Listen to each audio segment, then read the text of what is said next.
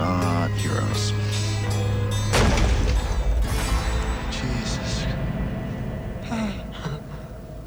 It's like she was destined for an alternate dimension.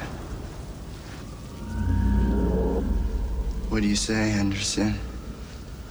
Are you ready for the most metal concert in the history of the world? Let's do it.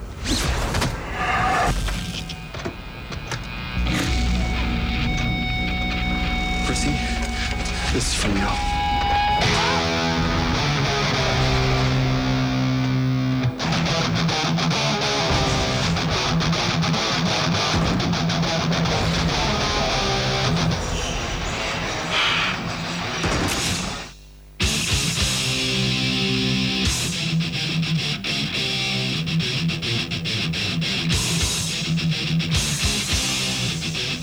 No anunciaste este espacio. Ay, no. Es verdad. Pero Siempre porque me me gusta que sea la sorpresita Sos una del final. Es una mentira. Es una mentira. Bueno, igual nos tenemos que hacer cargo les dos de que, bueno, Vos tampoco. No, yo tampoco A ella tampoco. Pero, ella. pero le decís hablas porque es varón. ¿Qué pasa? No, le digo, le digo a hablar porque se supone que conduce un programa. Eh, y le puedo hacer ese tipo de planteo siempre. Eh, sí, ¿no? Me llamo en silencio. Te doy la derecha. ¿Viste? No, la izquierda mejor. Izquierda. Bien. Eh, me que- leemos con sus recomendaciones random al aire de eh, la revancha random en FM La Tribu. Y suena Metallica de fondo con Master of Puppets. ¿Por qué suena Metallica con Master of Puppets de fondo? Amo, amo que eh, puedan identificar el personaje sin, sin la necesidad de mucho.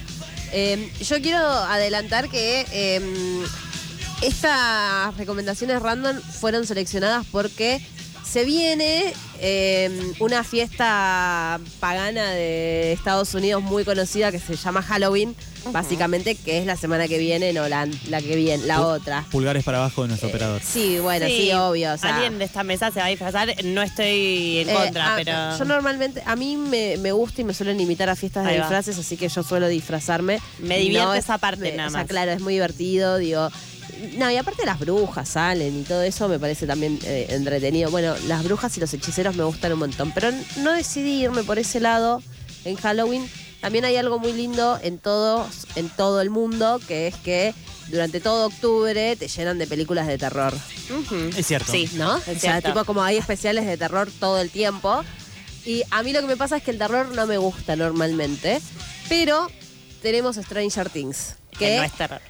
Sí es terror. Ay, por- Claramente. no Ciencia ficción y terror. No Por favor. nadie. Es cierto lo que acota nuestro operador acá por el tollback, que es la, yo creo que la última temporada es la más la que más le hace justicia al género de terror. Sí, que las totalmente. otras deja un poco lo pop y se va un poco más al terror. Sí, sí, sí, totalmente. Que tiene mucho de pop, ¿no? Pero Tiene- bueno, va pero más para el lado del esta, terror. esta particularmente fue muy de terror y me parece que está, está muy bien. Eh, claramente este año tuvimos esa, esa cuarta temporada que para mí vino a romper un poco los algoritmos y representa uno de los hitos de la plataforma. O sea, Netflix se valió mucho de Stranger Things y Claro que sí, Eh, fue y- como su, su caballito de Troya. y creo que le funcionó muy bien, ¿eh? O sea, logró lo que Netflix necesitaba.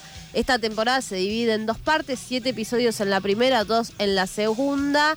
Y eh, nada, acá vamos a agitar un poco la noche de los muertos, así que vamos a hablar de esta temporada. Nos encontramos eh, a ocho meses de lo que vivimos en la olvidada tercera temporada, que lo más lindo de la tercera temporada es eh, Never End Story. No hay otra cosa más linda de, La de canción. esa, claramente. Claro sí. Ese momento es hermoso. Eh, pero acá lo que tiene bueno es que los personajes están más grandes. solo porque la producción de Stranger Things les lleva mucho tiempo, entonces los actores Crecieron. crecieron, no les quedó Y hubo, una otra. pandem- y hubo una pandemia en el Eh, medio. Amo igual, ¿eh? El crecimiento natural de los actores, como no es que te los reemplazo por otros, como nos están haciendo ahí en House of Dragon, que de pronto fue como, eh, eh, ¿qué pasó? Que hayan crecido. Bueno, pero en GOT sí lo hicieron, de van creciendo. En esta, en esta Por lo que hicieron es como, bueno, quisieron simular que no crecieron o que sí crecieron y la verdad es que nada, los actores crecieron, ya no pueden ser los pibitos de 15 Ay, la y temporalidad de 16. la serie yo no la vi, claro. ¿Acompaña ese crecimiento o no? Es tipo, ah, Más los o chiquitos menos. todavía. Más o menos, en realidad acá están pasando ocho años desde la ocho meses desde la tercera temporada y entre la primera temporada y la tercera habrá dos años de diferencia Sí. con toda la furia. Sí. Pon- supongamos que los actores, o sea, están representando los más chiquitos, personajes de 15, 16 años. Entonces, esa es la dificultad que, que por ahí se encuentra. Em, pero em, otra de las dificultades es que los personajes ya no están todos en el mismo lugar, están en diferentes lugares. Sí. Eso también es interesante. Eso marca mucho Entonces el- tenés que darle como una continuidad a eso que estamos viendo, que no es tan fácil como la veníamos llevando, ¿no? Pero lo más interesante sigue sucediendo en Hawkins, ¿no? O sea, lo más interesante está ahí porque el malo, malo, malote de esta, Malo, malote, de esta malotote. serie va a aparecer acá, que es. Vecna, claramente. De hecho, tenemos como tres partes, porque tenemos unos en California. tenemos unos en California, tenemos Hawkins y otros, en, Rusia. Rusia. Porque Rusia siempre está presente Obvio. como la maldad. La maldad, la co- lo- el comunismo si y bien, todo eso. Si bien es algo que uno podría denunciar, es más como una parte del género, ¿no? Co- Sí. Como bueno, estamos haciendo homenajes y citas. Claro. eh, y bueno, parte La del forma género. de organizar y el que relato es malos- que en Rusia algo es que sucede malos sean malo. Sí, obvio, los malos son los rusos, claro. Bueno, la trama sigue siendo más o menos la misma, no la vamos a profundizar mucho, pero eh, lo que tiene es que los personajes van y vienen de un mundo al otro. Eh, ahora se suma que el gobierno no está muy feliz con que haya una persona con habilidades especiales que pueda hacer desastres, entonces aparece el gobierno como factor. Y la última temporada para mí estuvo muy a la altura de la primera, o hasta es mejor que la primera en muchos aspectos. Eh, y eh, lo que tiene es que al encontrarnos con personajes más grandes hablamos de temáticas más interesantes como el descubrimiento de los que nos gusta o no, hablando de la parte de sexualidad, la aceptación de las muertes de nuestros seres queridos y la culpa que nos puede generar eso. Eh, de, ah, eh, bueno, hay uno muy particular que es como, uy puta, lo dejé morir. Mm. Y es como, bueno, no sé si tanto lo dejaste Muy morir. O sea, punto pero. a favor ahí para esa relación de amistad Sí. entre Dustin y. ¿Cómo se llama? Eddie, no. Y Eddie. y- sí, Eddie. Es Eddie. Ah, Eh, bueno, pero vos estás hablando de otra. Pues yo estoy hablando de la principal, que es, eh, que ahora se me fue el nombre, la pelirroja. La pelirroja, pero que ella- ella tiene un problema, o sea, su, su Sí. conexión con Vecna es principalmente Sí. porque dejó morir a su hermano. Es cierto. Ah, por ahí venía. Viene sí. por ese lado, que también yo creo que Dustin lo va a tener en la próxima, ¿eh? Claro. Ojo. Eh, y también hay algo ahí de la aceptación por los defectos de los padres que pueden llegar a tener y el abandono que eh, está ahí de por medio. Para mí son esas por ahí las temáticas más importantes. eh, de, de por sí, y, y es de lo que se agarra Vecna un poco para generar el caos. Hermosa banda sonora, hermosa eh, fotografía, eh, todo muy oscuro, está muy bien lograda. Eddie es el mejor personaje de la historia. Te vamos a lamentar siempre, Eddie. Te llevamos en el alma. Dos cosas voy a agregar. Uno que es, es, es grande ese personaje porque se termina. Sí.